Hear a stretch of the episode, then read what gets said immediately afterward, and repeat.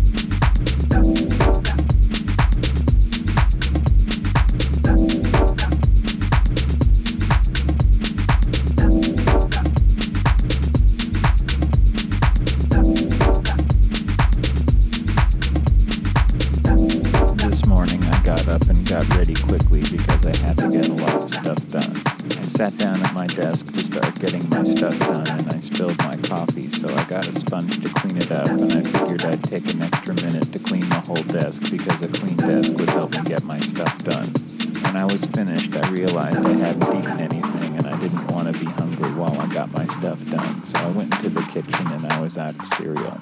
When I got to the grocery store, I remembered a bunch of other crap I needed to get, and I figured I was already there, so I did my shopping for the week so I didn't have to worry about it while I got my stuff done.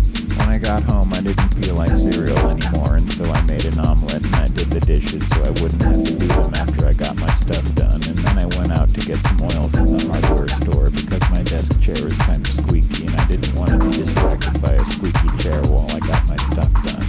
When I got back, it was getting kind of late and I knew I wouldn't be able to get my stuff done today, so I started watching the Twilight Zone marathon on TV. Just have to make sure I get to bed early because I want to be well rested.